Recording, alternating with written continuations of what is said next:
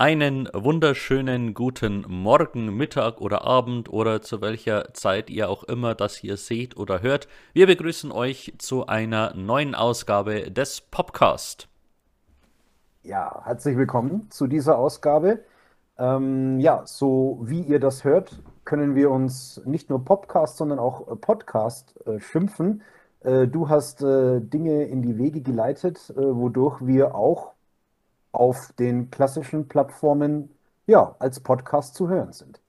Genau. Ähm, es hat äh, lang gedauert und äh, ich habe mich auch gefragt, warum wir das noch nicht länger verfolgt haben, denn eigentlich wird es ja auf äh, der Hand liegen, dass wir so ein Laberformat äh, ja als klassischen Podcast umsetzen und nicht nur als YouTube-Aufnahme.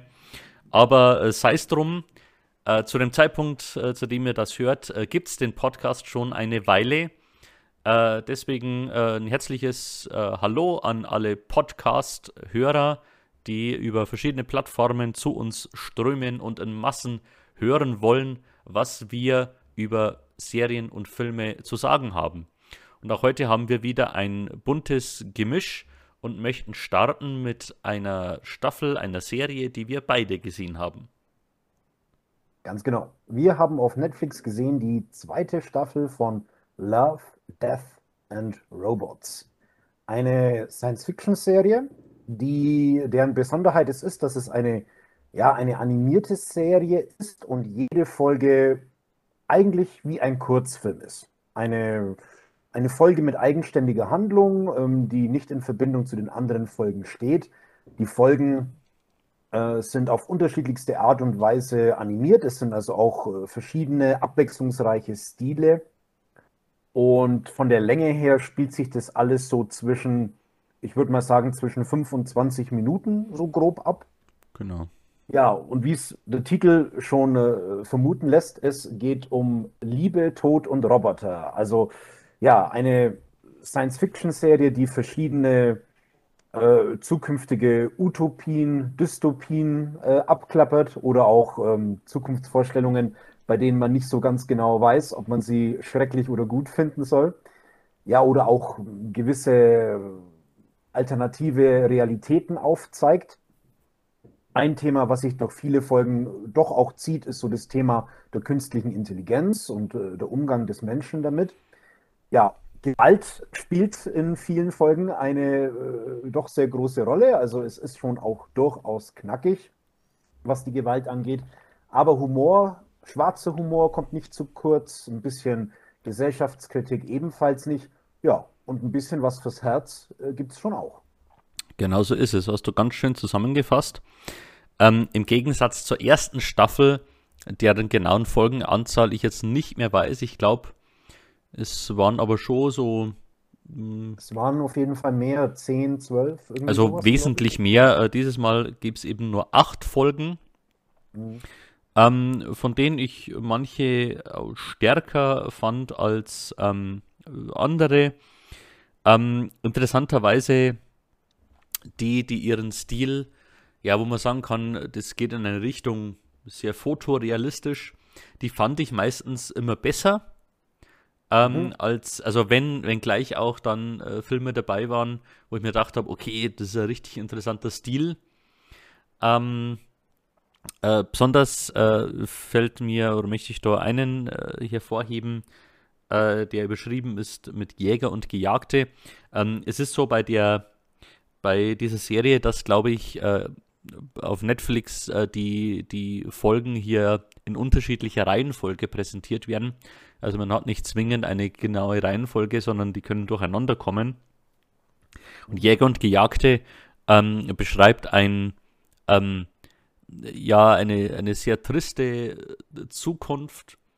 Äh, also da braucht man nicht umhin äh, oder, oder irgendwie dran vorbeireden. Man bedient sich hier ganz, ganz offensichtlich einer Blade Runner Optik und einer Blade Runner Atmosphäre, was aber nicht äh, den Ganzen keinen Abbruch tut, äh, sondern was mir während dem Film und auch danach immer wieder durch den Kopf gegangen ist, ich würde gern einen Film in mhm. diesem Stil, also einen Spielfilm in diesem Stil sehen.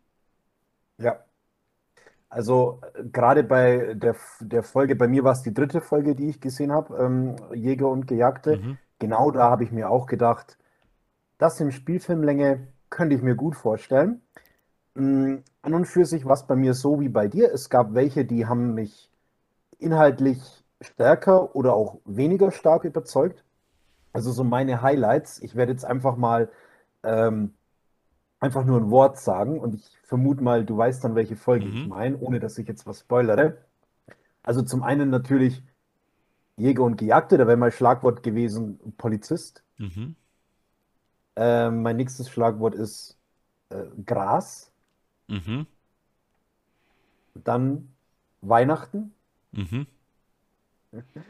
Und Riese. Ja. Also das waren so meine Lieblingsfolgen jetzt bei dieser Staffel. Ja. Ähm, einfach auch, ohne jetzt groß spoilern zu wollen, äh, zu dem äh, Schlagwort Gras. Ich glaube, der, der Film heißt Hohes Gras oder Im hohen Gras. Mhm. Ähm, ich habe da einen Kommentar äh, gelesen, ähm, dass jemand äh, meint hat oder, oder jemand äh, hat eben beschrieben, das könnte eine Origin-Story von H.P. Lovecraft sein.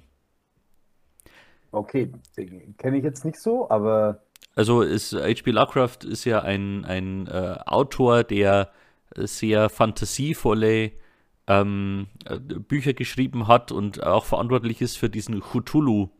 Äh, also okay. andere Welten mit ganz grausigen Wesen. Und äh, ich fand das irgendwie ganz passend, weil wer jetzt diesen Kurzfilm gesehen hat, äh, weiß jetzt, wer da gemeint sein könnte. Äh, und ich fand das irgendwie einen ganz, ganz interessanten, äh, ganz äh, interessanten Gedanken. Ich ja, musste dazu stimmen. Ähm, ich möchte noch in, in Ring werfen den Film Snow in der Wüste. Mhm. Will ich jetzt auch nicht viel dazu sagen, aber der hat mir auch gut gefallen. Auch etwas, weil ich mir gedacht habe, hier so aus diesem Universum könnte ich einen, einen ganzen Spielfilm sehen. Und ich muss eben gerade bei diesen beiden Beispielen, die wir genannt haben, also das mit dem Polizisten, Jäger und Gejagte und Snow in der Wüste, ähm, ich kam da echt aus dem Staunen nicht mehr raus. Also mhm. ob der Optik. Das sieht ja. einfach unfassbar aus. Ja. Also äh, krass, wie das animiert ist. Ich, ich habe es mal auch das ist jetzt eine Szene aus, aus, aus der letzten Folge bei mir gewesen, das mit dem Riesen. Das fängt damit an, dass ein Auto wohin fährt. Gut, Auto ist sicherlich einfacher zu animieren wie ein Gesicht und so weiter. Mhm. Aber wo dieses Auto hergefahren ist, ich musste mich wirklich fragen: Moment, ist das jetzt hier noch animiert oder ist das ein echtes Auto? Und erst, wo dann die Leute ausgestiegen sind, ja, ja, okay, es ist animiert, aber trotzdem äh, ganz, ganz äh, krass. Ja, ne? also ja. Ähm, man merkt immer wieder, und auch wenn es dann um Gesichtsanimationen geht, das ist ja alles äh, mit Motion Capturing gemacht. Und man hat dann immer wieder so kurze Momente, wo man denkt, oh, das sieht einfach echt aus. Das ist einfach, ja. Ja. Ja, ähm, ich glaube zwar, dass mir die erste Staffel unterm Strich besser gefallen hat. Also ich glaube, dass da in der Summe mehr Geschichten dabei waren, wo mich dann weiter beschäftigt haben mhm. oder wo mhm. stärkeren Eindruck hinterlassen haben. Aber trotzdem, da waren auch äh, coole Geschichten dabei. Und es sind ja wirklich so kleine Happen, äh, die man dann äh, recht schnell äh, runterspielen kann. Und es geht dann immer weiter. Und äh, es soll auch eine dritte Staffel geben. Nächstes Jahr äh, habe ich zumindest gelesen. Genau, das ja. habe ich auch schon gelesen. nächstes Jahr 2022 äh, soll die dritte Staffel kommen. Mal sehen, wie viele, ähm, wie viele Folgen das dann sind. Mhm. Ähm, ich bin auf jeden Fall offen äh, für neues Futter und freue mich sehr drauf, weil es doch etwas Besonderes ist, äh, was man dann doch nicht so alle Tage sieht. Jo. Ja, wir bleiben im Bereich Animation und machen weiter mit einem weiteren Film, äh, der derzeit auf Netflix zu sehen ist. Und zwar The Mitchells vs. The Machines. Ähm, Familie Mitchell äh, wird uns vorgestellt aus äh, oder durch die Augen der Tochter. Und ich ärgere mich gerade, dass ich ihren Namen vergessen habe. Ich äh, werde jetzt gleich nebenbei noch die Namen äh, nachschauen. Ähm, ja, und äh, wir haben eine Tochter, die jetzt so langsam äh, aufs College zugeht, die jetzt so dieses Heim verlassen will. Ähm, sie beschreibt ihre Familie immer ein bisschen so als verrückt. Also äh, die Mutter, die das alles so zusammenhält, äh, ihr Vater, der recht handwerklich begabt ist, der sehr so in der Welt verortet ist. Ähm, und äh, ihr kleiner Bruder, der so, ja, ein bisschen so ihr Ankerpunkt ist. Und ähm, Katie, äh, so heißt sie, äh, sie ist eben sehr künstlerisch begabt. Sie macht äh, kleine Filme, ähm, sie ist wahnsinnig mit Technik auch äh, irgendwie verbandelt und sie leidet immer ein bisschen drunter, dass ihr Vater das nicht so achtet oder das nicht so mag. Ähm, und sie ist eben kurz davor, auf eine Kunsthochschule zu gehen und äh, muss dann aber feststellen, dass ihr Vater in einen Anflug von ja, ähm, einem verzweifelten Versuch, noch einmal eine Bindung zu seiner Tochter herzustellen, äh, beschließt, äh, du fliegst nicht dahin, sondern äh, wir fahren da gemeinsam hin, machen wir einen Familienausflug drauf, draus. Und äh, sie ist da genervt davon, äh, aber naja, macht es halt mit und ein bisschen Spaß macht es auch. Und während sie sich auf den Weg machen in ihre neue Heimat, bricht äh, quasi eine Apokalypse aus. Denn ähm, einen, eine große Technikfirma, ähm, die, also das soll schon Apple sein, äh, so wirkt es auf mich, eben vertreten durch so einen ganz jungen Gründertypen. Äh, die haben mit quasi die super Handys hergestellt und, und AIs, äh, die die äh, bewohnen. Und äh, die gehen eben den nächsten Schritt und stellen Haushaltsroboter her, die in dem Moment, als sie äh, quasi veröffentlicht werden, eine Eigenständigkeit ähm, ja, sich aneignen und beschließen, die Welt von den Menschen zu säubern die alle mehr oder weniger auf den Mond zu schießen und äh, die Welt nur noch zu einem Roboterparadies zu machen. Und so ähm, ja, müssen eben die Mitchells, diese quirlige Familie, sich rüsten für den Kampf gegen die Technik. Und ich muss sagen, der hat echt Spaß gemacht. Es war wirklich ein mhm. frischer, angenehmer Film. Äh, der hat so diese, diese Technikkritik wirklich schön verpackt. Hat ähm, ja, ist schon laut und äh, actionreich und, und äh, also verlangt schon auch ein bisschen was ab. Aber der stellt echt, äh, ja, oder präsentiert eine schöne Familiengeschichte. Ähm, ein bisschen so das Spannungsfeld äh, zwischen Technikbegeisterung und so diesem geerdeten Verortetsein in der Welt. Ähm, und äh, besonders in Erinnerung äh, ist, wir sind mit da eben Szenen, wenn der Vater gezwungen ist, Technik zu benutzen und mhm. das er überhaupt nicht kann. Äh, sehr humorvoll und sehr schön dargestellt und ja, ist, ist ein, ein wirklich guter Animationsfilm.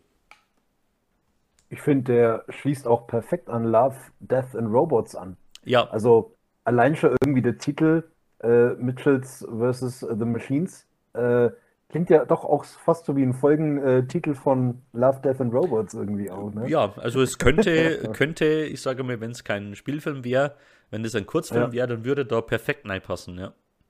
Ja. Ja, doch, das klingt ja ganz nett. Also ich kann da wirklich, kann da wirklich empfehlen. Ja. Ja. Ich glaube, wir bleiben im animierten Bereich. Wir bleiben im, im animierten Bereich. Äh, ich gehe mhm. gleich noch einen Schritt weiter, gehe jetzt aber äh, etwas zurück in der Zeit, ähm, in eine etwas klassischere Art der Animation, nämlich Anime. Und wir sind mal wieder zu Hause im Studio Ghibli. Ähm, das haben wir ja immer wieder schon auch in den vergangenen Podcasts erwähnt.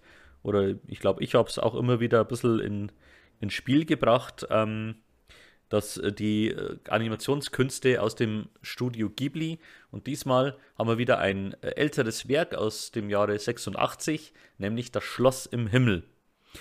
Und äh, Hayao Miyazaki, der Gründer und auch Regisseur und also der das eben alles auch geschaffen hat, der hat hier mal wieder eine äh, ja fantastische und berührende und auf, auf gewisser Weise ähm,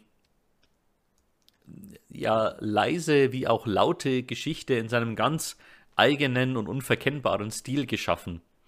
Wir, äh, oder es beginnt auf einem Luftschiff, ein junges Mädchen namens Shita äh, wird dort gefangen gehalten und äh, da treffen Piraten ein, also auch so Luftpiraten auf dem Schiff und äh, wollen sie eben befreien. Die sind aber nicht an ihr interessiert, sondern an dem Amulett, das sie trägt. Und äh, auf ihrer Flucht fällt Shita von diesem Luftschiff, prallt aber nicht auf der Erde auf, sondern landet ganz sanft und wird da von einem Jungen gefunden, der sich um sie annimmt. Und äh, sie kommen langsam auf der Spur, dass dieses Amulett, das sie trägt, besondere Fähigkeiten hat. Ähm, und dass es wohl auch zusammenhängt mit einer Legende, nämlich von einer ja angeblich schwebenden, fliegenden Stadt, die irgendwo in den Himmel sein soll und äh, wunderbare Schätze einer verloren gegangenen Zivilisation beherbergt. Und so macht sie sich zusammen mit diesem Jungen auf die Suche und ist gleichzeitig auf der Flucht eben vor der Regierung, äh, die äh, eben auf der Suche nach der Stadt ist und nach diesen Mächten und gleichzeitig eben auch vor diesen Piraten, die eben auch die Schätze in diesem Himmel äh, jagen. Und so machen sie sich auf die Suche nach dem Schloss im Himmel. Ein wunderschönes Werk im doppelten Sinne, einfach weil es eine schön, Geschichte, schön erzählte Geschichte ist, aber auch weil es einfach wunderbar und wunderschön gezeichnet ist und wieder einmal Traumwelten Wirklichkeit äh, oder äh, Traumwelten äh, auf, auf, äh, das, auf den Bildschirm bringt. Ja, es klingt ja nach äh, großem Abenteuer auch irgendwie. Ja, es ist Abenteuer, aber doch eine fein erzählte Geschichte. Mhm, okay. Ja, äh, kommt auch auf meine Watchlist. Ich habe ja beim letzten Ghibli Talk äh, gesagt, ich muss da noch einiges nachholen und das scheint wohl ein ganz heißer Kandidat zu sein. Ja, auf jeden Fall. Ja. Es ist jetzt schwierig, von diesem Film eine Brücke zu schlagen zu meinem nächsten Film. Aber du hast gesagt, ja, dass im, äh, ja, das Schloss im Himmel, äh, dass da, dass es um Traumwelten geht. In meinem nächsten Film geht es um einen Träumer. Und zwar um George Newman. George Newman ist der Protagonist in dem Film UHF, Sender mit beschränkter Hoffnung, eine Komödie aus dem Jahr 1989. Ja, und dieser George Newman, ähm, ja, er fällt eigentlich bei einem Job nach dem anderen raus.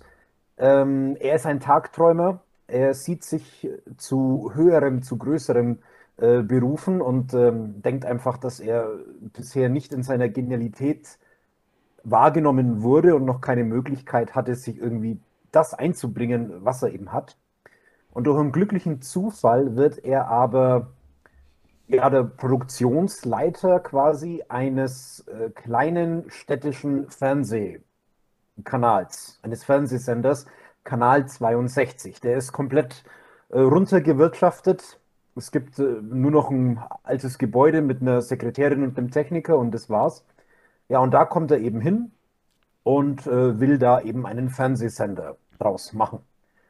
Am Anfang läuft es nicht besonders gut. Er ist eigentlich ja dann schon so deprimiert und kurz davor hinzuwerfen.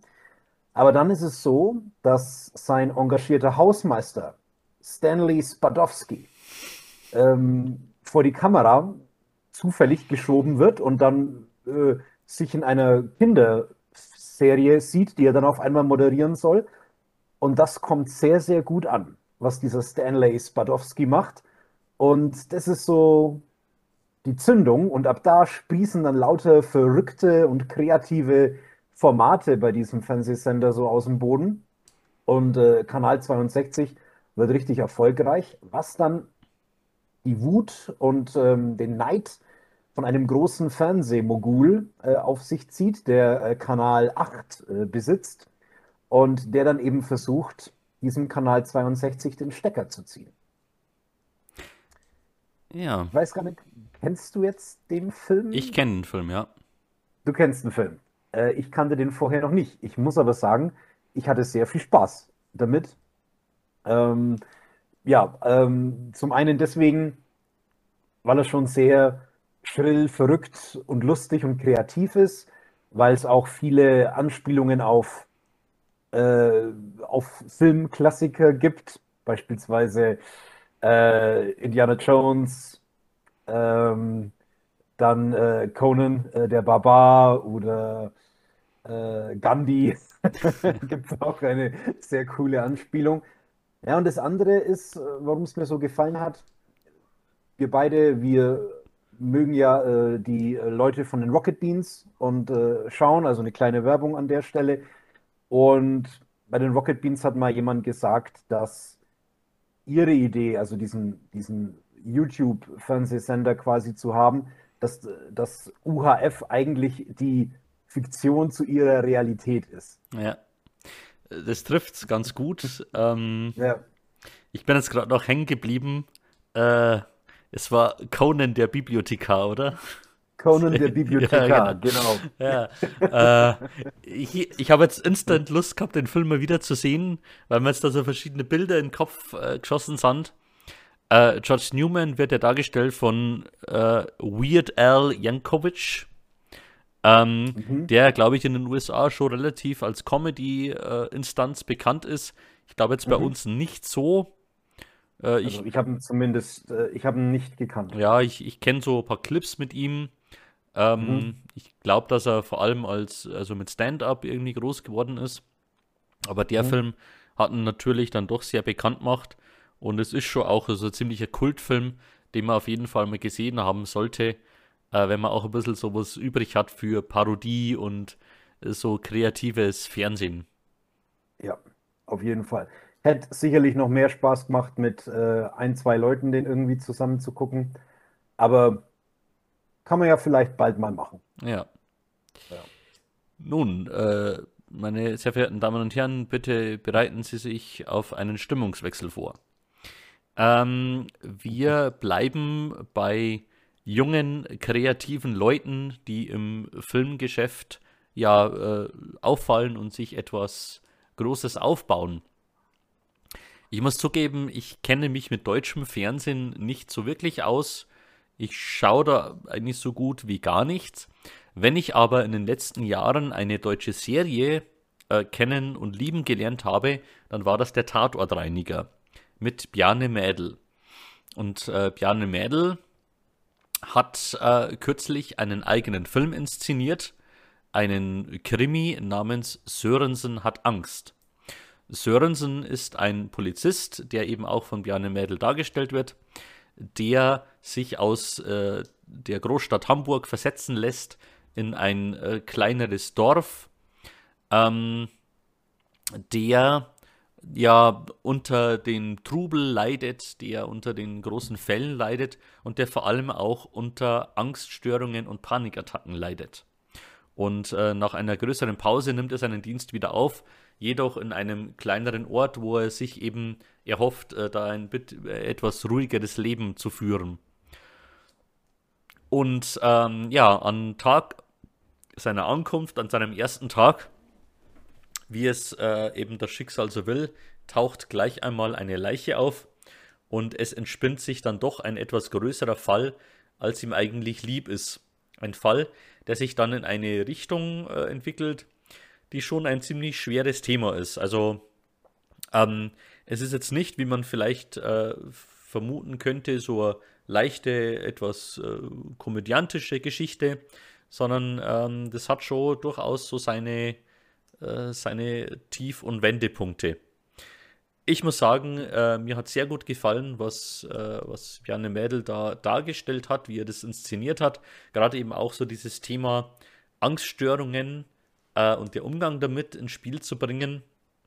Und gleichzeitig hat er dann doch eine, wie ich finde, sehr spannende Geschichte erzählt, wo man dann doch wirklich so am Ball bleibt und herausfinden will, äh, ja, was steckt da eigentlich dahinter, was, was ist hier eigentlich los. Ähm, es ist natürlich die Frage, wie man so zu deutschem Krimi steht. Ob man, also es gibt ja auch viele Leute, die das gar nicht abkönnen. Äh, ich bin da relativ offen und muss sagen, äh, mir gefällt es jetzt gut, äh, dass es diesen Film gibt. Äh, ich möchte ihn auch empfehlen. Ähm, muss natürlich schon auch sagen, äh, wegen der Schwere des Themas, dass er jetzt so keine leichte Unterhaltung ist, sondern äh, dass er einen schon ein bisschen nachdenklich macht und ein bisschen was abverlangt. Aber äh, ich finde es, oder ich bin sehr positiv gestimmt und hoffe, äh, dass eben äh, Bjarne Mädel noch etwas mehr auch inszenieren kann und die Gelegenheit hat, denn einen starken Debütfilm hat er damit auf jeden Fall abgelegt. Ja. Wo konntest du den sehen? Im deutschen Fernsehen dann? Oder? Äh, der ist in der ARD-Mediathek momentan noch, aber auch auf mhm. Netflix. Ah, okay. Ich kenne von ihm ja leider nicht so viel. Ich habe dich nur öfter auch vom Tatortreiniger äh, schwärmen hören. Ich glaube, dass ich ihn ein, zwei oder dreimal in irgendeinem Film mal gesehen habe, aber ich finde, der macht seine Sache eigentlich immer gut. Ja. Kommt mir als sehr authentisch auch rüber und so. Genau. Wo er auch noch äh, bekannt sein könnte, ist aus Stromberg. Ah, okay. Ja, ich habe ihn in diesem Film gesehen, äh, wo ich auch mal drüber gesprochen habe. Ähm, der Film, hier steht er gerade neben mir, äh, 24 Wochen, äh, mhm. die Sache mit äh, der Abtreibung, wo er den äh, Vater, äh, mhm. ja, den Vater des ungeborenen Kindes gespielt hat und das auch doch sehr gut gemacht hat. Ja, ein Polizist, der aus der Großstadt in die Kleinstadt kommt. Mein erster Gedanke war Hot Fuzz, Komödie, also mhm. bietet natürlich auch Potenzial in die Richtung. Aber es ist schon auch interessant aus der Ausgangslage was Ernsthaftes, Dramatisches auch zu machen. Ja. Man kann jetzt natürlich sagen, also typisch deutsche Krimi, so schwer und aber ich meine, warum nicht? Also äh, ich glaube, es gibt auch genug äh, Krimi-Komödien und äh, so dieses raue nordische Wetter äh, bietet dann doch die, äh, die eine gute Hintergrundkulisse äh, für diesen Film.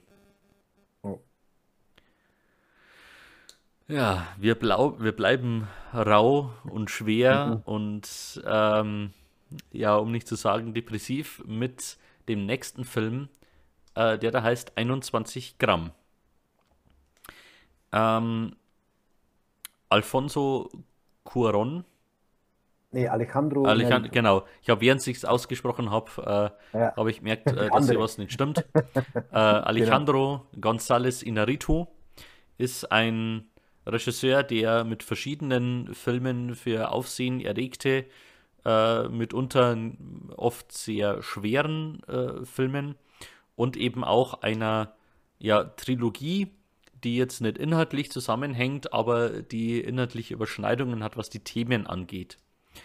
Und äh, der zweite ähm, Film dieser Trilogie ist 21 Gramm.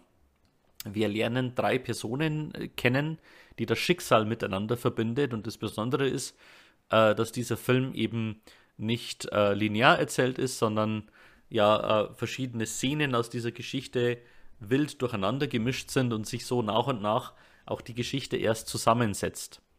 Wir erleben zum einen äh, Naomi Watts als eine Familienmutter, äh, die äh, ja ein sehr schweres Schicksal, einen sehr großen Verlust durchleben muss.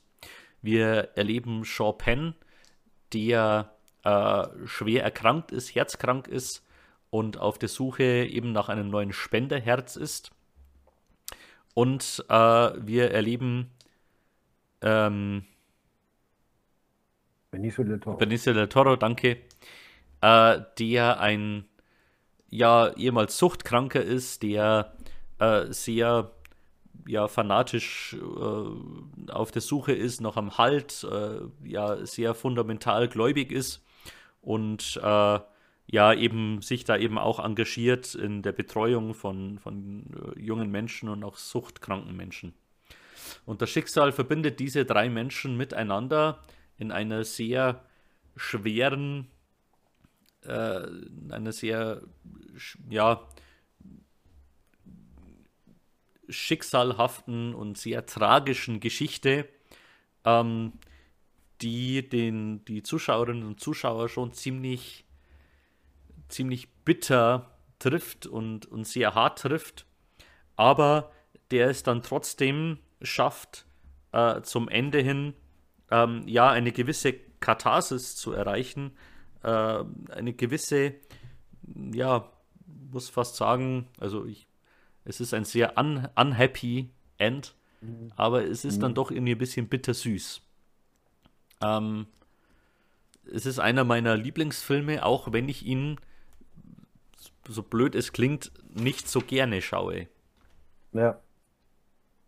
Ja, in einem von unseren letzten Podcasts äh, habe ich ja zum ersten Mal über äh, Irreversible gesprochen. Ähm, ja, es, es, es fällt vielleicht insofern in diese Kategorie, weil man, weil es Filme sind, die überhaupt nicht angenehm zu schauen sind, wo man aber dann doch irgendwie sagen muss, das sind wirklich gute Filme. Und ähm, ja, zu 21 Gramm. Ich weiß nicht, ob ich das irgendwo aufgeschnappt habe oder ob ich mir das jetzt selber überlege, aber für mich ist äh, Alejandro González Inarito ist so der, der Poet der Tragik. Mhm. Also, dass er so, ja, die, die, diese komischen, kleinen, schönen Momente oder irgendwie so eine, wie so eine verborgene, doch schöne, positive, ja, äh, positives Gefühl irgendwo in all dem verbirgt. Also, ich weiß nicht, wie ich es, bezeichnen soll. Also es ist furchtbar, was da passiert, aber er hat irgendwie so eine, also er, er vermittelt irgendwie so, so eine, weiß nicht, so, so, so eine Basis, so irgendwie so einen Halt innerhalb von dem Film. Ja. Ähm, ja, ich habe ihn jetzt schon länger nicht mehr gesehen, aber ich weiß noch, dass ich den zum ersten Mal, es müsste 2004, 2005 gewesen sein, so eine Zeit, wo ich Sachen zum ersten Mal gesehen habe, wie ja, 21 Gramm oder äh, Mystic River, ähm, Adams Äpfel und so weiter. Also wo sich irgendwie so in zwei, drei Jahren so mein Filmgeschmack ein bisschen spezifiziert oder so ein bisschen so neu justiert hat, sage ich mal, so um, um den Dreh rum. War ich so 16, 17 und 18. Ja, und da spielt der Film auf jeden Fall eine Rolle. Und ich habe dann irgendwie auch geguckt, äh, was kann ich noch mit Sean Penn und äh, Benicio del Toro so gucken. Und äh, ja, also von daher ist 21 äh, Gramm auch in der Hinsicht ein wichtiger Film für mich. Ja. Ja. Ist, ja, kann ich so unterstreichen. Nur eine kleine Randnotiz. Ähm, mir ist dann während dem äh, Sehen dann aufgefallen, ähm, ja, wie sehr äh, sich äh, The Broken Circle Breakdown und dieser Film ähneln. Also mhm. ich glaube, äh, Broken Circle ist etwas äh, jünger ähm, mhm. und äh, ich denke oder ich gehe schon davon aus, dass der 21 Gramm dann schon ziemlich Inspiration war auch, ähm, weil er einfach ein sehr schweres Thema behandelt, äh, weil er eben auch so diese diese äh, unterschiedlichen Zeitebenen hat und weil er dann doch auch sehr bittersüß endet. Ja. Ja, ähm, Alejandro González Inarritu, ich vermute mal, sein bekanntester Film, den er hat, äh, dürfte wahrscheinlich The Revenant sein, ja. äh, mit Leonardo DiCaprio, bin ich mir ziemlich sicher. Was ganz interessant ist, der ist ja jetzt auch schon vier Jahre oder so alt, äh, The Revenant. Und seitdem hat Alejandro González Inarritu keinen anderen Film gedreht. Mhm. Äh, also der Film war so anstrengend und ähm, ich, ich glaube, dass jetzt wieder irgendwas geplant ist. Also ich habe schon gehört, dass da nächstes Jahr irgendwas kommen soll. Aber der hat mal ein paar Jahre lang irgendwie Pause gebraucht. Ja. Und ich bin, und ich bin gespannt, ähm, weil ich jetzt auch keinen leichten Film von ihm kenne, also überhaupt nicht. Ich bin ich bin gespannt, ob er so seiner Linie treu bleibt, was so die Schwere angeht, ne? Oder ob auch so jemand mal eines Tages sagt, ich habe jetzt Bock auf was völlig anderes. Mhm. Birdman war natürlich ein bisschen leichter, aber eigentlich auch nur so die Verpackung. So innerlich war es schon auch ein schwerer Film. Richtig, genau, ja. Ja. Ja, darf man echt gespannt sein. Ein Regisseur, den man auf jeden Fall im Auge behalten sollte.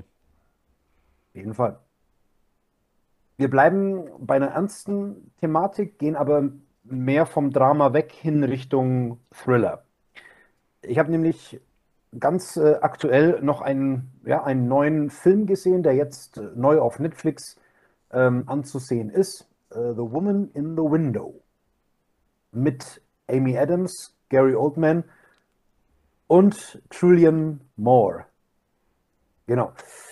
Ja, ähm, in diesem Film spielt äh, Amy Adams die Hauptrolle. Sie ist eine Kinderpsychologin, die aber von ihrem Mann und ihrer Tochter getrennt lebt. Sie ist äh, depressiv, hatte einen Selbstmordversuch und hat jetzt Angst davor, das Haus zu verlassen.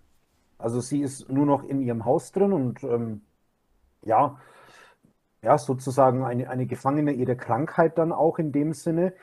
Und äh, sie verbringt viel Zeit damit, aus dem Fenster zu schauen und die Nachbarn zu beobachten.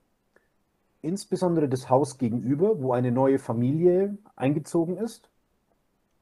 Und eines Nachts beobachtet Amy Adams einen Mord in diesem Haus gegenüber. Und ähm, ja, ruft natürlich dann auch Polizei an und so weiter. Und äh, die Polizei kommt, äh, die Leute, also diese Nachbarn äh, kommen dann auch in ihre Wohnung, es gibt Gespräche. Und irgendwann ist dann nicht mehr so ganz sicher, hat sie das, ist das wirklich, was sie da gesehen hat?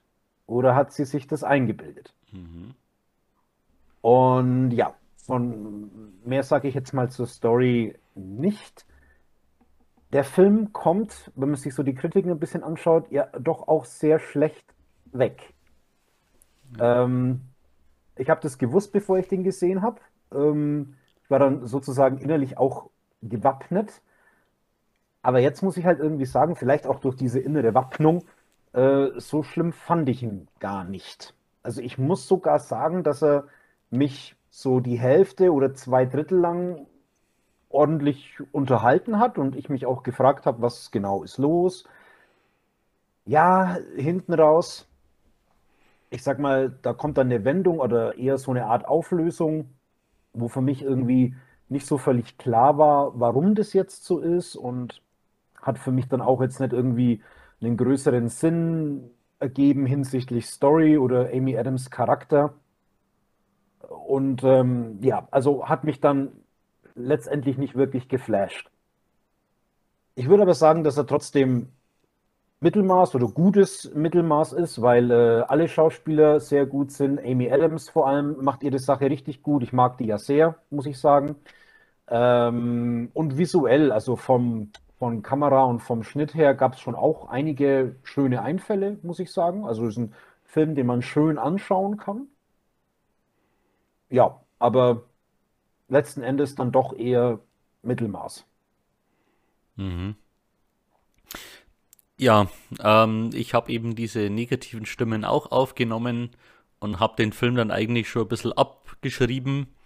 Ähm, mhm. Muss aber sagen, ein solider Thriller ist natürlich dann doch etwas, das man sich hin und wieder mal geben kann.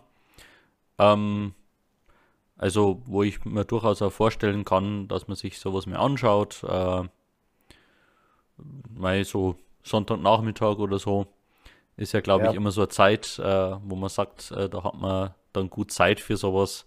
Oder ja. ähm, kann dann auch mal für zwischendurch mal was sehen, wenn es nicht zu schwer sein soll, wenn es nicht zu, äh, vielleicht auch nicht zu aufregend oder so sein soll. Mhm. Ähm, und auch nicht zu viel abverlangen. Vielleicht ja. werde ich ihn schauen. Ich, also ich habe jetzt nicht das große Bedürfnis danach, aber äh, ich werde mir jetzt doch mal merken, als äh, doch solide und äh, da kannst du dann doch mal schauen, äh, dass ich dann genau sowas mehr sehen will. Ja. Du hast vorhin noch gesagt, ähm, ein Kritikpunkt von vielen ist, dass es sich sehr stark äh, an das Fenster zum Hof von Alfred Hitchcock bedient. Das stimmt äh, natürlich. Ähm, an der Stelle könnte man Alfred Hitchcocks Film natürlich mehr empfehlen. Es ist äh, definitiv der weitaus bessere Film. Mhm. Das ist schon klar. ja. Ja. Aber vielleicht auch einfach mal so zum Vergleich. Ähm, ja. Ist er ja. vielleicht, dann schätzt man das Fenster zum Hof auch noch mehr wieder. Vielleicht. Ja.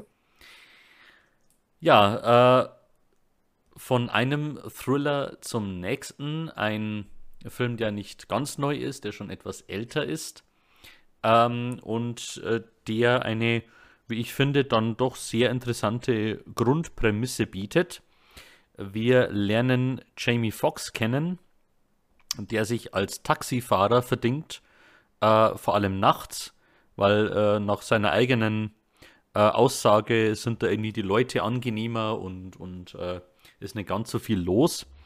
Und äh, ja, er nimmt einen, nachdem er eine, eine nette Unterhaltung mit der Frau hat, wo er, wo, man meint, ja, da könnte so eine, so eine kleine Verbindung auch ähm, bestehen, äh, nimmt er einen Fahrgast auf, ein äh, grauhaariger Tom Cruise.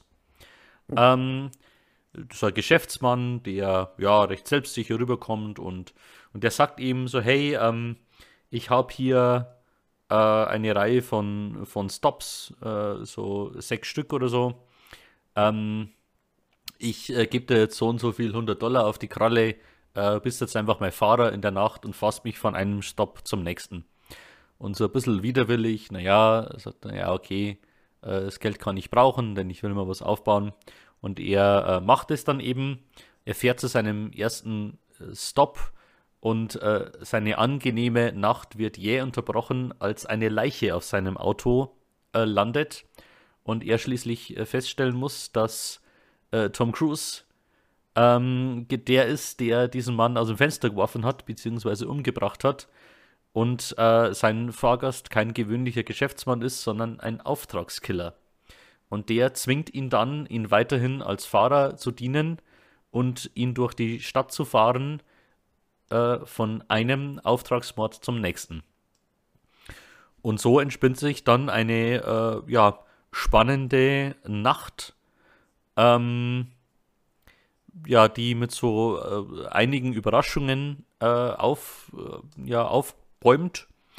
Ähm, ich muss sagen, also es ist grundsätzlich ein sehr solider, sehr guter Thriller, macht, also es macht schon wirklich Spaß und äh, lässt einen echt mitfiebern. Ähm, Gerade so zum Ende hin äh, trägt er dann doch etwas dick auf, was ich etwas schade finde, beziehungsweise äh, konstruiert er etwas, äh, was mir schon etwas, äh, etwas extrem hingebogen wirkt. Also das hätte ich in meinen Augen gar nicht unbedingt gebraucht. Äh, ich hätte mich damit etwas weniger zufrieden gegeben, beziehungsweise weniger wäre vielleicht mehr gewesen.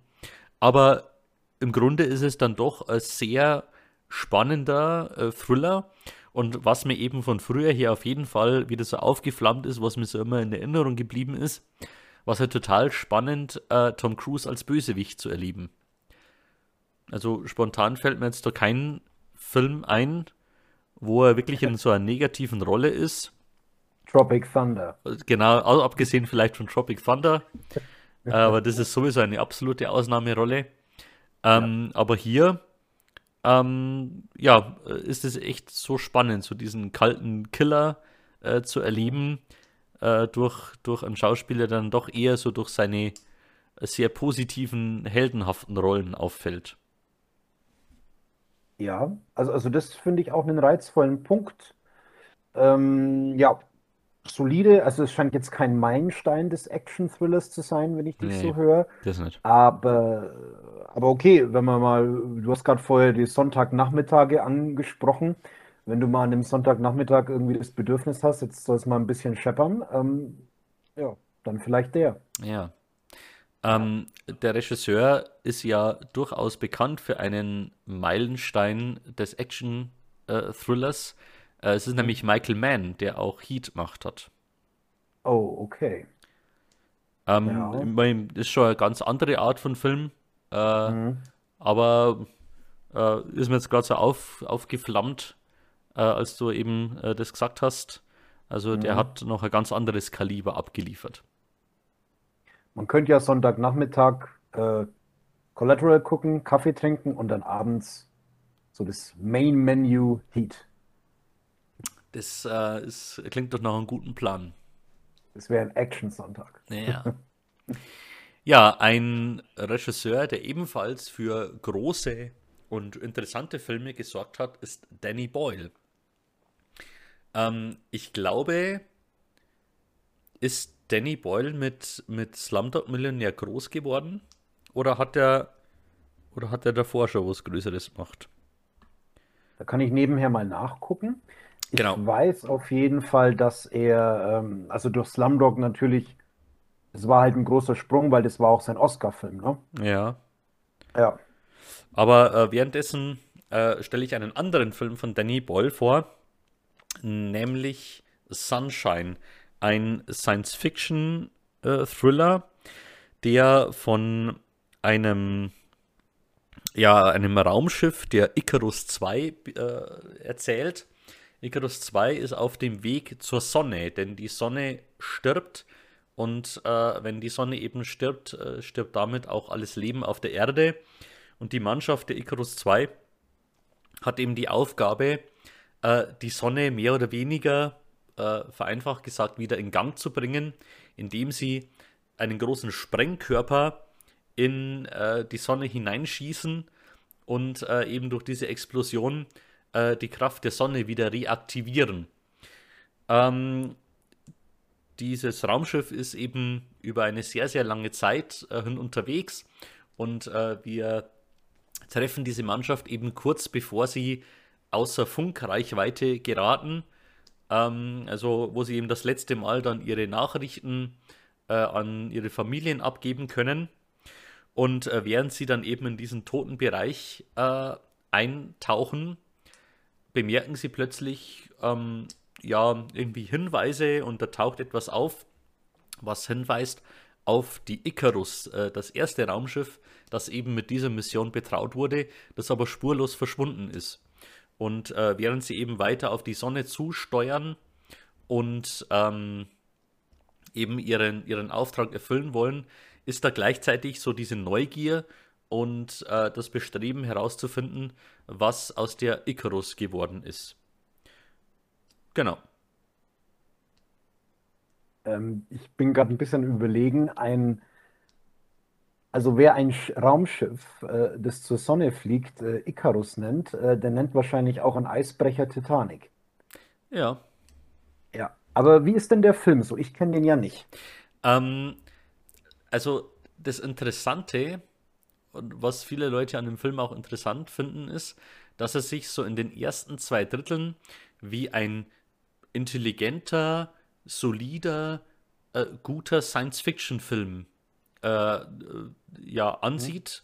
Also es, es wird durchaus eben wissenschaftlich aufgearbeitet, was die jetzt da eigentlich vorhaben, äh, worum es da geht und, und wie die das machen. Ähm, es gibt so ein paar Aspekte, also die haben in ihrem Raumschiff so einen, so einen Art Beobachtungsraum. Ähm, Mhm. Und äh, da können die eben immer wieder einstellen, also quasi, äh, wie sehr diese Glasfront ähm, geschwächt werden soll gegenüber dem, dem Sonnenlicht. Also, beziehungsweise, äh, wie sehr die Einstrahlung quasi abgehalten wird.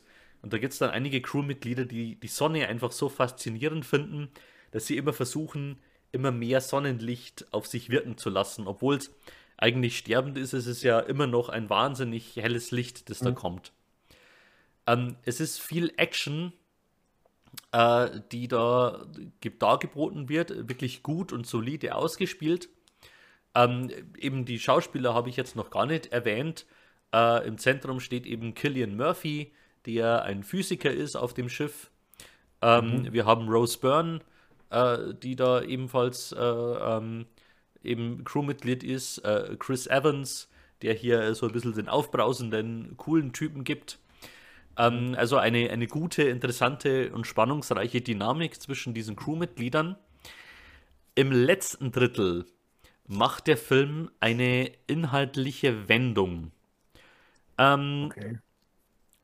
und das verändert auch die Tonalität des Films. Aus Spoilergründen will ich jetzt da einfach auch nicht äh, etwas dazu verraten. Aber mir hat es nur bedingt gefallen. Ich verstehe, dass das faszinierend ist. Da gibt es auch so einen ganz visuellen Aspekt, den ich sehr, sehr interessant und gut fand. Aber ich hätte gut damit leben können, wenn es so dieser wissenschaftliche Science-Fiction-Film bleibt. Mhm. Ähm, also ich hätte es nicht gebraucht, aber ich verstehe, dass es einen Reiz hat und es führt dann doch zu einem epochalen und interessanten und guten Ende. Also empfehlen möchte ich Sunshine auf jeden Fall. Okay. Ist auf meine Liste gewandert und ich kann dir jetzt ein bisschen mehr über Danny Boyle erzählen. Ähm, Danny Boyles erster großer Film war natürlich Trainspotting. Ah ja. Ähm, sicherlich ähm, kein Film für die äh, Academy, Mhm. aber das ist äh, bestimmt äh, der erste Film, mit dem er Aufsehen erregt hat. Äh, danach äh, kenne ich hier aus der Liste noch äh, The Beach, 28 Days Later und dann kommt aber schon Sunshine hier in der Liste auch noch vor Slumdog Millionär. Mhm. Ja, ich war mir da Ja. überhaupt nicht mehr sicher, wann, wann Slumdog Millionär eigentlich kam. Ähm, ich weiß, dass eben in meiner Jugend Danny Boyle schon bekannt war, so für die krassen, guten, interessanten Filme, auch so Ausnahmefilme. Mhm. Ähm, habe aber den Eindruck, allzu viel kommt von ihm gar nicht mehr. Ich glaube, der letzte war Yesterday. Den habe ich nicht gesehen, aber ja, der ist äh, auch hier in der Liste. Die Fortsetzung zu Trainspotting. Äh, Mhm. er hat diesen Steve Jobs-Film mit Michael Fassbender gemacht. Mhm. Den kenne ich Äh, auch nicht. der war, fand ich ganz interessant gemacht, aber also jetzt auch nicht großartig. Trans ähm, gab's, Ah, ja, ja, den kenne ich, ja, ja. aber richtig gut. Nach Slumdog war für mich halt dann noch 127 Hours. Ja. Ja. Na, es ist auf jeden Fall ein, ein guter Ausnahmeregisseur, äh, der sich interessante Themen annimmt, der auch sehr vielfältig ist. Also hier hat man von so persönlichen Dramen über äh, Geschichtliches äh, hin zu Science Fiction ja doch echt äh, sehr viel. Ja. Ähm, und Sunshine ist auf jeden Fall auch ein empfehlenswerter Film aus, aus seiner, aus seinem Kader, Repertoire. Repertoire. Repertoire. Ja, wir bleiben äh, im Weltraum. Und ähm, ja, ich muss jetzt, äh, ich muss wohl oder übel jetzt ähm, längere Zeit sprechen. Ich lehne mich jetzt Äh, zurück. ja. Ich habe nämlich weitergeschaut, meine Star Trek-Reihe. Also nicht von mir, aber ja. Genau. Ich habe letztes Mal oder bei einem der letzten ähm, Podcasts über äh, der Zorn des Khan gesprochen, der zweite Teil der Reihe. Und äh, da geht es jetzt auch mit dem dritten Teil logischerweise weiter. Ich muss an dieser Stelle eine kleine Spoilerwarnung aussprechen, weil nämlich einige dieser Filme doch zusammenhängen und ich kann über den einen nicht reden, ohne das Ende von dem anderen zu spoilern. Ähm, ja, aber also dir mute ich das als einfach mal zu. Ja. Ja, Zorn des Khan äh, endet damit, äh, dass Spock stirbt. Und ähm, im dritten Teil ist es dann so, dass, also der Film heißt Auf der Suche nach Mr. Spock, dass Spock sein Bewusstsein in seinen äh, Lieblingsfreund äh, Dr. McCoy äh, verlagert hat und sein Körper ist auf dem Genesis-Planeten, wo dieses Projekt stattfindet, äh, Leben aus dem Nicht-Leben zu schaffen. Und äh, es gibt die Möglichkeit, dass sein Körper sich dort regeneriert, allerdings ohne sein Bewusstsein. Und Kirk hat jetzt den Plan, äh, nach Genesis zurückzukehren und äh, seinen Freund Spock wiederherzustellen, in dem Sinne. Die ähm, Administration unterstützt es nicht. Er darf nicht da einfach hinfliegen. Deswegen klaut er die Enterprise und fliegt halt doch hin. Typischer Kirk-Move.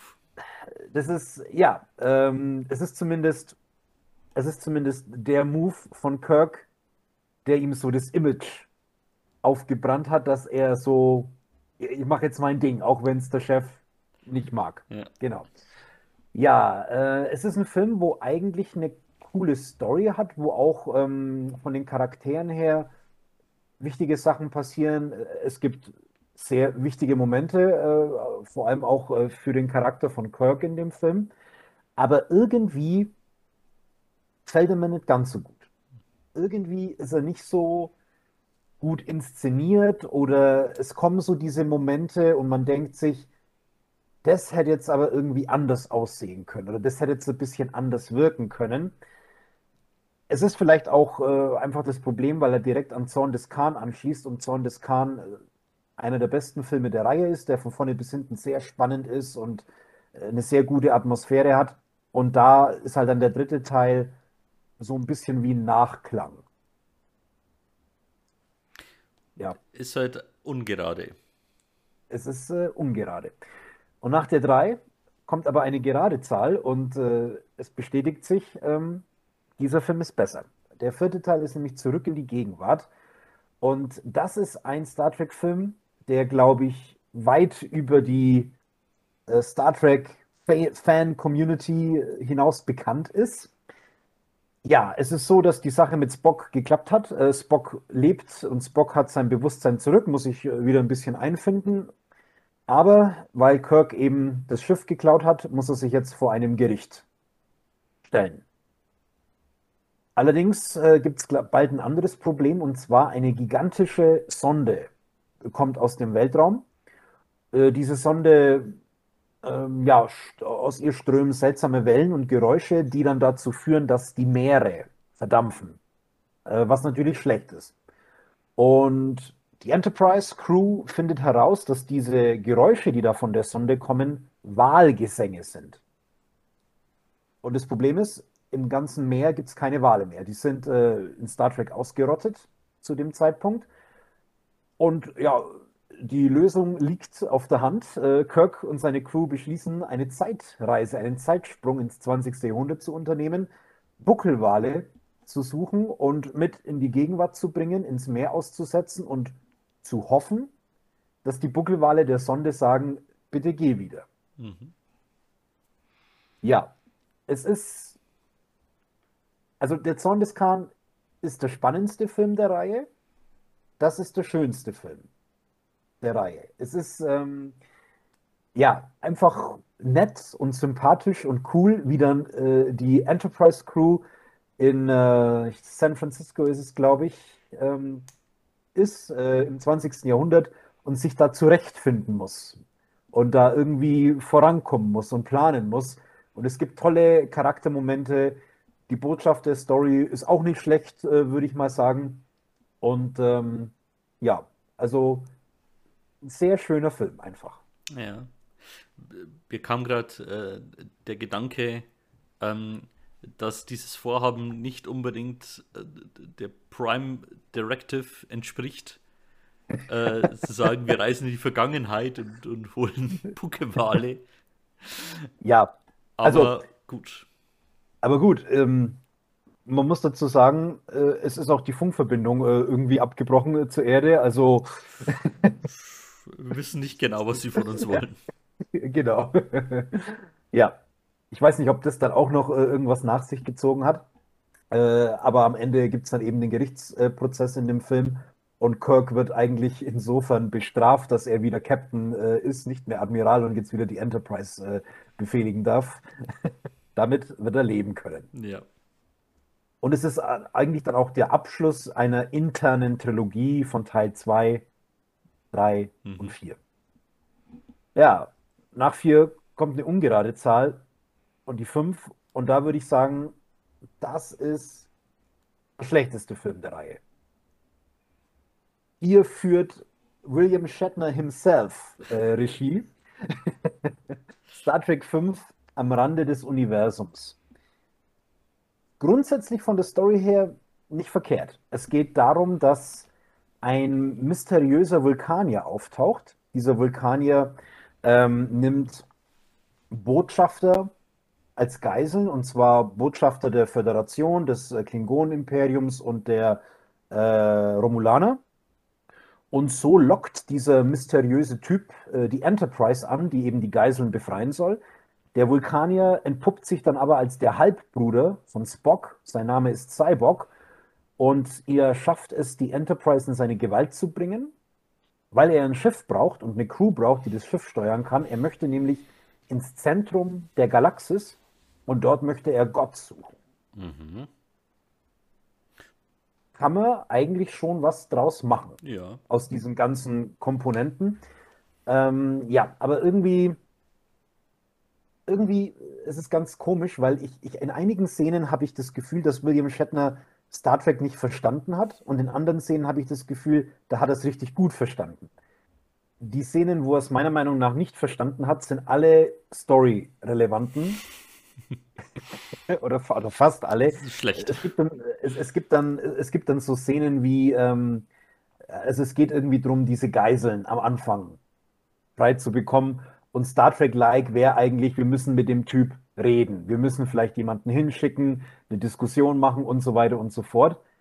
Äh, nein, nicht in diesem Film. Äh, die Star Trek Crew, wo alle schon so um die 60 rum sind zu diesem Zeitpunkt, äh, versuchen irgendwie diese Stadt äh, zu infiltrieren und diese Geiseln irgendwie actionmäßig rauszuhauen, was nicht gut wirkt, finde ich. Oder eine andere Szene, wo, ähm, wo Spock einen Phaser auf Cyborg richtet, also auch ziemlich am Anfang vom Film. Kirk weiß noch nicht, dass es sein Halbbruder ist, aber Kirk brüllt den Befehl Richtung Spock, schieß ihn ab. Finde ich nicht so Star Trek-mäßig. Mhm. Wenn, du, wenn du auf den Gegner den Phaser richtest und dann abdrücken rufst. Äh, ja. Nicht so, ne?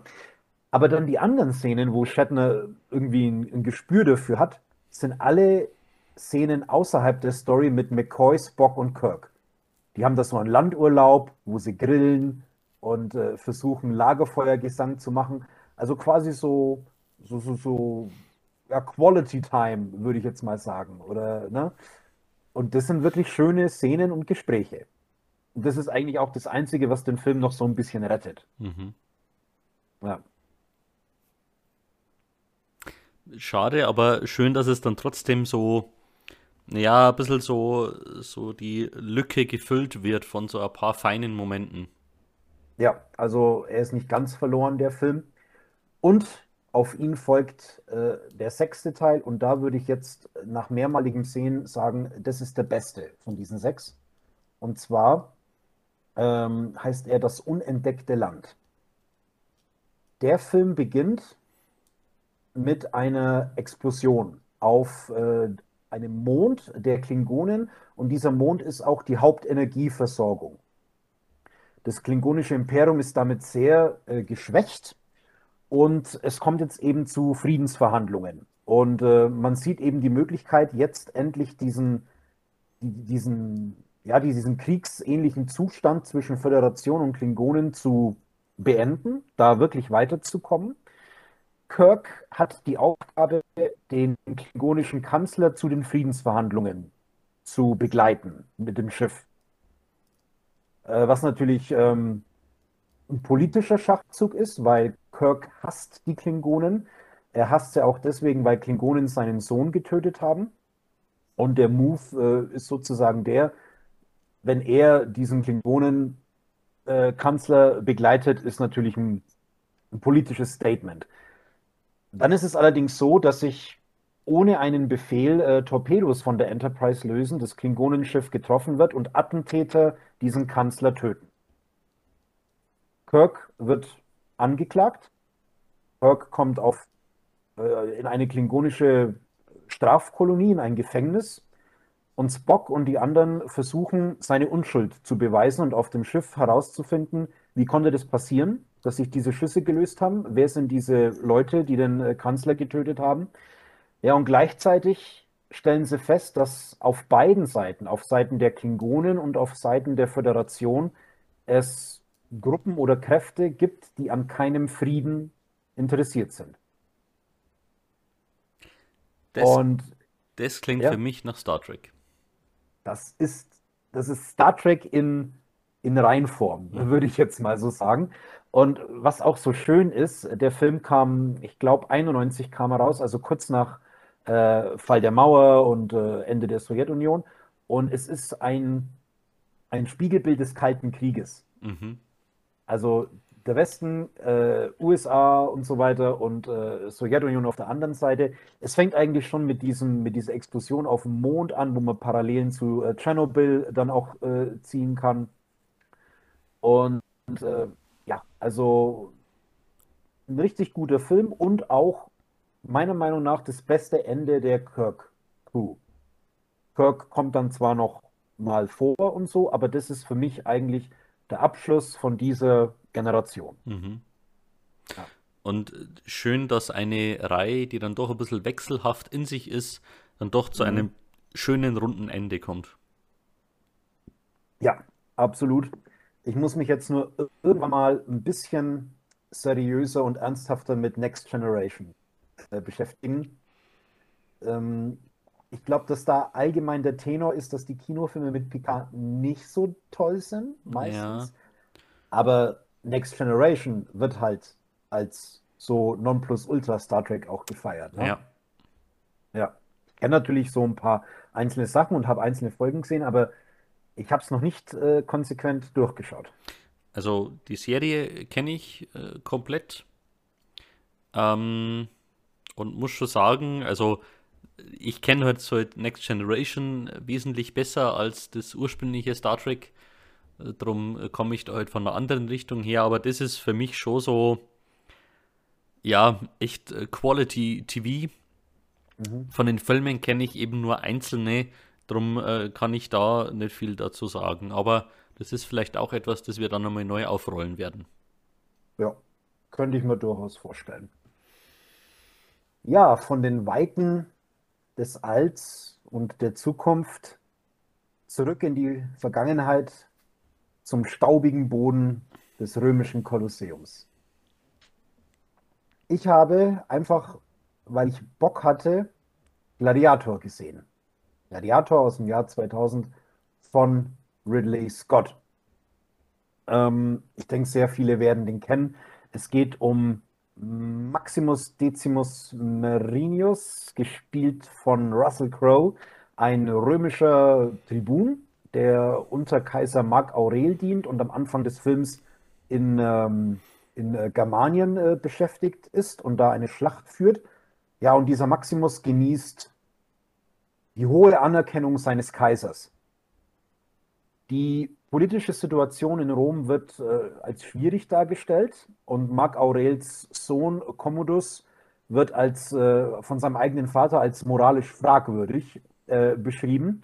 Also er vertraut ihm nicht äh, das Kaiseramt an und er möchte eigentlich Maximus mit der Aufgabe betrauen, ähm, Rom wieder in die richtige Bahn zu lenken.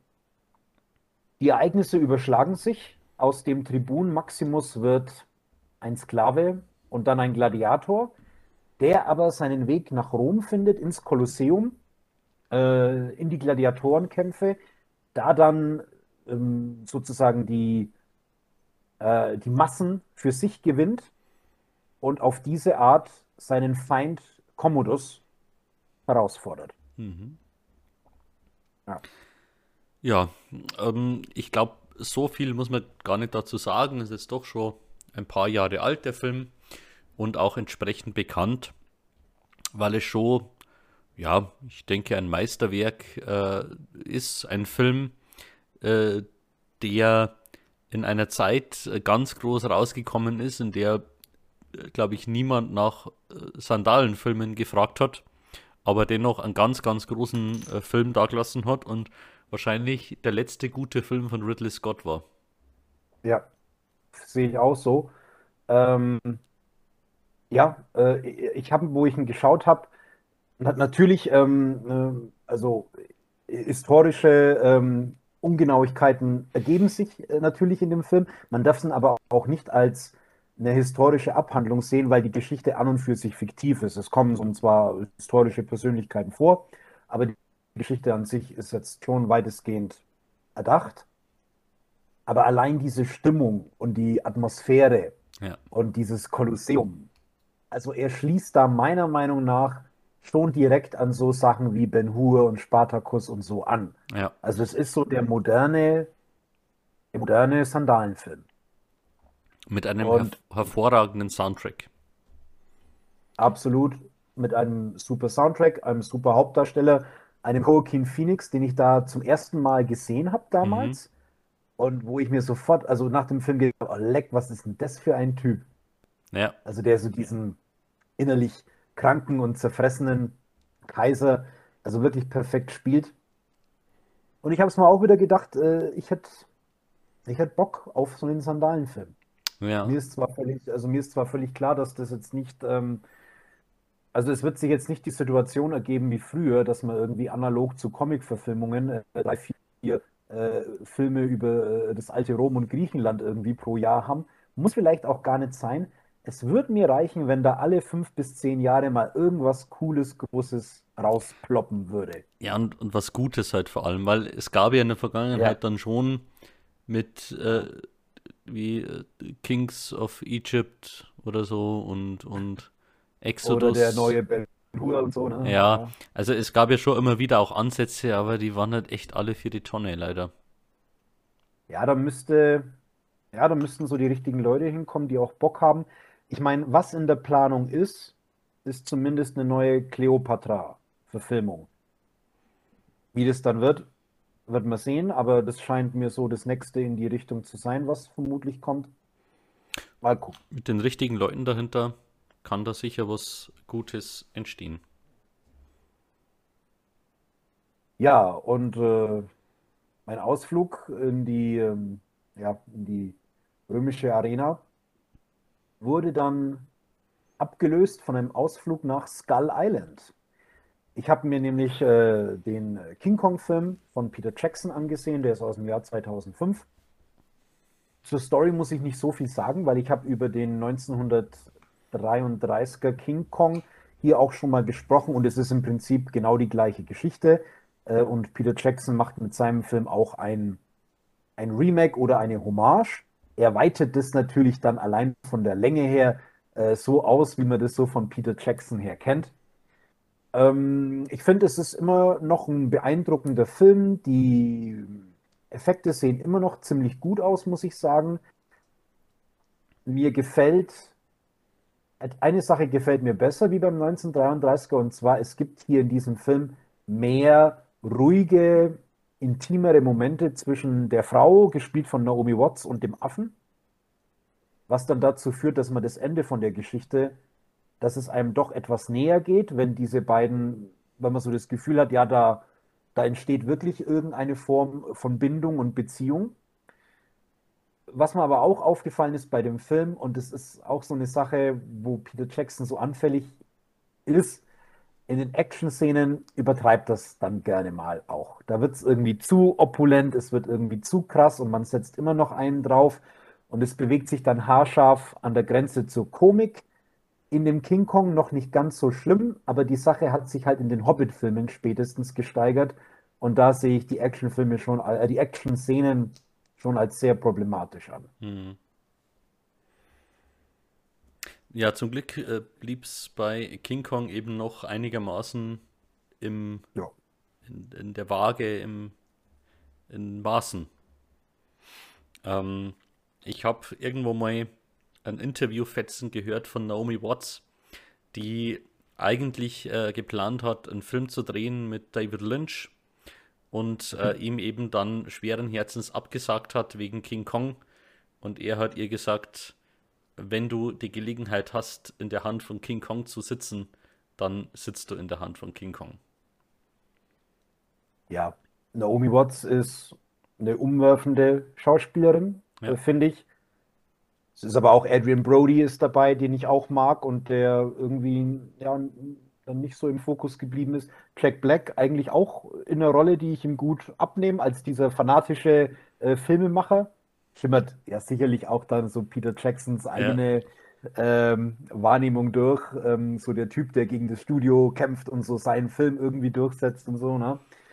Ähm, ja, also äh, ein Film, den ich schon empfehlen kann. Also ein unterhaltsamer, großer Actionfilm, der aber ja nicht irgendwie, ja, ich meine jetzt mal so, so Marvel-mäßig irgendwie so ist. Also der sich dann schon auch ernst genug nimmt und dann doch auch irgendwie eine schöne Geschichte erzählt. Also habe ich schon gern angeguckt, muss mhm. ich sagen.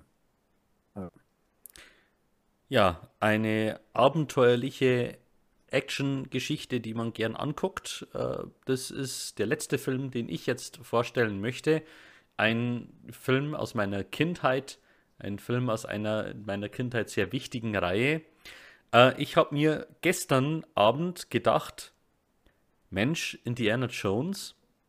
Ähm, ich habe Teil 1 und Teil 2 wahnsinnig oft gesehen aber Teil 3 gefühlt gar nicht so oft. Also ich habe dann so für mich durchgespielt. Ich kann die ersten beiden Teile problemlos nacherzählen, habe da sofort Szenen und Dialoge im Kopf. aber aus Teil 3 ist man dann gekommen, hm, irgendwie ist das gar nicht so präsent, den muss ich mal wieder sehen. Und deswegen habe ich gestern Indiana Jones und der letzte Kreuzzug äh, eingelegt und hatte einen äh, sehr vergnügten Abend mit einem, äh, ja, dann wieder sehr guten Film. Ähm, wenn man so die drei Filme oft vergleicht, ähm, da habe ich oft schon die Wertung gehört, ähm, Teil 1, Jäger des verlorenen Schatzes ist der beste. Teil 2 mögen manche nicht so gern. Ähm, der ist auch in seiner Tonalität und auch in seinem Inhalt ein bisschen anders. Und Teil 3 ist wieder ein bisschen mehr Back to the Roots. Ja, mhm. wieder Nazis und wieder ein besonderer Schatz, der gesucht wird. Ähm, ja, äh, was den Film besonders macht, ist für mich, dass wir ein bisschen etwas über die Jugend von Indy erfahren. Nämlich die Eröffnungssequenz ist eben eine Episode aus seiner Jugend, äh, wo er eben ein, ein jugendlicher Indy als Pfadfinder äh, so Diebe überrascht und da kommt es dann auch zu so manchen Action-Szenen. Äh, da mhm. wird er dargestellt von River Phoenix. Ähm, gleichzeitig äh, erfahren wir etwas über seine Familie, denn auch sein Vater kommt ins Spiel, äh, dargestellt von Sean Connery. Ähm, mit dem er ein bisschen so, ja, also wo man merkt, äh, da liegt auch ein bisschen was im Argen. Äh, da wirft er ihm ein bisschen was vor und, und die verstehen sich nicht ganz so gut, aber gleichzeitig äh, haben sie eben auch so tiefe Beziehungen und so dieselben Interessen. Und sie machen sich im letzten Kreuzzug auf die Suche nach dem Heiligen Gral, äh, dem Becher, den Kelch, den Jesus beim letzten Abendmahl verwendet haben sollte.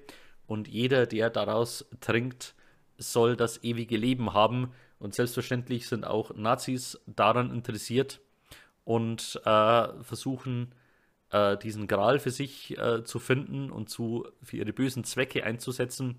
Und Indy hat eben natürlich nicht nur archäologisches Interesse, sondern will auch die Welt retten, indem er den Gral zuerst findet.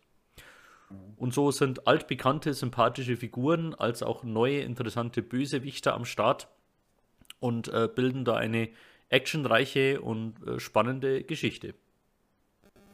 Ja. Also ich habe es ja auch vor gar nicht allzu langer Zeit auch alle, alle vier äh, gesehen.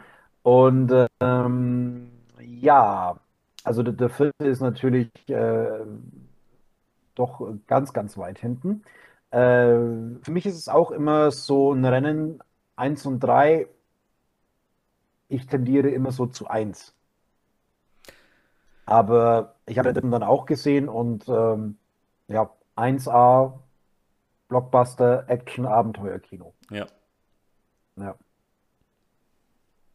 Hast du da jetzt so die letzten Wochen Neuigkeiten zu Teil 5 so ein bisschen äh, mitbekommen? Weil ich hätte da was. Äh, ich äh, verschließe da immer die Ohren und, äh, und äh, schaue woanders hin. Äh, aber darf gerne. Ich darf ich dann überhaupt sagen? Gerne, na doch, natürlich. Äh, gerne schließen wir dann unseren heutigen Podcast mit der News-Section. Ja, also ähm, es scheint äh, einen anderen Regisseur äh, für das, oder überhaupt einen Regisseur jetzt zu geben, der das macht. Nicht mehr Steven Spielberg ist hier gelistet, sondern James Mangold, der letztens äh, Logan zum Beispiel mhm. gemacht hat. Ähm, und ein paar Cast-Neuigkeiten. Also äh, Harrison Ford ist weiterhin gelistet, aber es sind auch dabei äh, Thomas Kretschmann, über den wir jetzt auch schon öfter mal hier gesprochen haben, war übrigens auch in King Kong dabei und, was ich sehr interessant finde, Mats Mikkelsen. Mhm.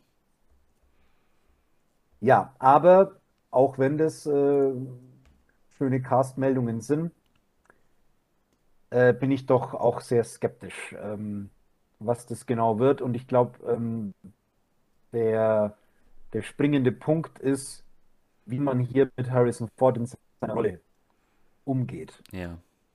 Weil wir sind jetzt, wir waren es eigentlich schon bei, bei, bei, beim vierten Teil, aber jetzt sind wir ja endgültig über den Punkt hinaus, wo man sagen kann, dass der Sachen machen kann oder glaubwürdig machen kann, die eben für Indiana Jones stehen. Ja. Und, und da, ja. und da wird es halt, also die einzige sinnvolle Alternative wäre halt, äh, dass er da ist und in irgendeiner Form abgelöst wird. Aber dann stellt sich natürlich die Frage, warum brauche ich, also warum ist es dann Indiana Jones? Ähm, ja. Für mich nach diesem Desaster, das der vierte Teil ist, hätte ich diese Reihe bis in alle Endgültigkeit begraben.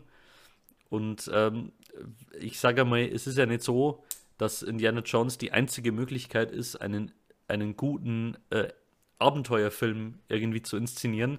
Ich kann ja jederzeit ja. eine neue IP eröffnen, kann jederzeit irgendwas Neues aufbauen. Natürlich knüpft es an etwas Gutes an, aber wenn ich nicht mehr gut anknüpfen kann, dann muss es echt lassen. Und ja. also ich habe keinerlei Hoffnung, dass da irgendwas Gutes bei rumkommt. Ja, also meine Hoffnung ist da eigentlich auch nicht da. Da habe ich schon mehr Hoffnung, was Uncharted angeht, mhm. weil das ist für mich dann, äh, also Nathan äh, Drake ist dann ja irgendwie so der Indiana Jones des 21. Jahrhunderts irgendwie so, ne? Kann man sicherlich was Gutes draus machen. Ist die Skepsis ist auch da, Videospielverfilmung und so weiter und so fort. Ja, und eben Aber, auch die Frage, ähm, braucht es denn eine Verfilmung jetzt überhaupt? Äh, weil ja. die gerade die, äh, die Spiele sind ja auch sehr filmisch inszeniert. Auf der anderen ja. Seite ist für mich äh, diese, diese IP schon noch so ähm, unverbraucht, dass ich sagen mhm. kann, da hätte ich jetzt auch äh, Lust auf einen Film dazu mit Tom Holland. Also es ist jetzt für mich keine so markante und, und äh, kultige äh, Geschichte, dass ich sage, da macht man jetzt was kaputt, sondern wenn da mhm. ein guter Film dabei äh, rauskommt, ey, warum nicht, bin ich offen dafür. Ja. Gut, weil du gesagt hast, ich, ich, kann auch äh, was anderes machen. Äh, Tomb Raider fällt mir noch ein, ist jetzt auch äh, natürlich nichts Neues, das knüpft auch an den sehr, sehr, sehr großen Namen an. Ja, aber da hat der Film mit Alicia Vikander, so sehr ich sie ja auch mag, hat mich leider auch nicht überzeugt. Also irgendwie hat man es da auch verpasst was Gutes draus zu machen, weil das wäre ja sicherlich möglich. Auch gerade so mit den neueren Tomb Raider-Spielen, ähm, die das Ganze auch ein bisschen in eine Richtung gelenkt haben, die auch irgendwie so, so, so filmisch sind oder ich sag mal auch äh, gar nicht so weit von dem weg sind, was glaube ich ein Kinofilm oder eine Serie heutzutage wäre. Ne? Ja. Ähm, aber irgendwie hat es nicht so geklappt. Na, leider nicht. Und drum, ich meine, mir ist natürlich klar, ähm, dass jetzt, dass man jetzt so aus dem Boden äh, nicht irgendwo einen, einen, neuen erfolgreichen Abenteuerfilm stampfen kann. Also es macht ja. natürlich schon Sinn, sich anzuschließen an, an große Namen. Ähm, aber unmöglich ist es ja auch nicht. Und mit den richtigen Leuten dahinter kommt ja trotzdem ein guter Film raus und ich kann ja auch eine neue Reihe eröffnen. Aber es ist natürlich ja. der einfache Weg, Indiana Jones drauf zu schreiben und zu sagen, am Ende gehen ja. die ganzen alten Leute trotzdem nein, weil die halt Indiana Jones mögen. Klar. Ja, ich meine, Hollywood äh, ist in einem gewissen Sinne ja, vorsichtig oder in einem gewissen Sinne vielleicht auch konservativ und baut halt lieber auf einen Namen, ähm, der eventuell was verspricht.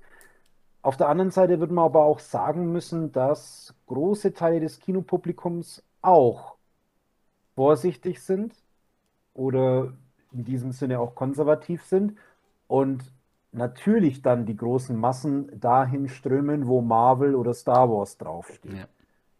Und äh, vielleicht, ähm, natürlich können wir Hollywood kritisieren, aber man muss, denke ich, auch dann fair sein und sich äh, an die eigene Nase fassen und überlegen, wann wage ich filmisch was? Wann ähm, gehe ich, geh ich in den Film oder schaue mir den Film an, äh, wo ich mir jetzt eben nicht ganz sicher bin, dass mir das gefällt? Wo gehe ich ein Risiko ein? Und ich denke mal, zumindest die Leute, die halt ähm, ja, Hollywood kritisieren und sagen, die sind einfallslos, müsste man zumindest dann auch erwarten, ich teste es so gut aus, wie es geht. Ja, da bin ich bei dir. Also es ist klar, ähm, Risiko eingehen. Äh, ich glaube zwar, dass jetzt wir und sicher auch viele Zuschauerinnen und Zuschauer oder Zuhörer ähm, da grundsätzlich etwas offener sind, wenn sie für die Filme, die wir besprechen, auch was übrig haben. Äh, aber auch ich erwische mich natürlich dabei, dass ich mich aufs Vertraute verlasse. Allein wenn ich eben auswähle, was will ich heute Abend schauen, dann bleibe ich ja. ja. dann doch oft bei Filmen hängen, wo ich weiß, die kenne ich, die mag ich, äh, das ist solide. Und das, was ja. anderes, naja, hm, jetzt nicht. Ja. Also ja. allein hier geht es mir auch schon so. Ähm, und da wird es sicher manchmal ganz gut tun, wenn man da etwas mutiger wäre und etwas anderes ja. ausprobiert. Ich denke, es spricht auch nichts dagegen, überhaupt nichts dagegen, äh, in regelmäßigen Abständen Indiana Jones oder die alten Star Wars-Filme oder sowas einzulegen, weil es einem einfach auch gut tut. Ähm, aber ja, wenn, wenn einer von, einer von fünf Filmen oder einer von zehn Filmen ein Wagnis ist, dann wäre es doch auch schon mal was. Ja. ja. Gut. Das ist doch ein schönes Schlusswort. Äh, ich bedanke mich herzlich äh, bei allen, die jetzt noch mit dabei sind äh, äh und äh, die so ganz treu äh, unseren Inhalt konsumieren und sich inspirieren lassen. Bitte schreibt doch in die Kommentare, meldet euch bei uns.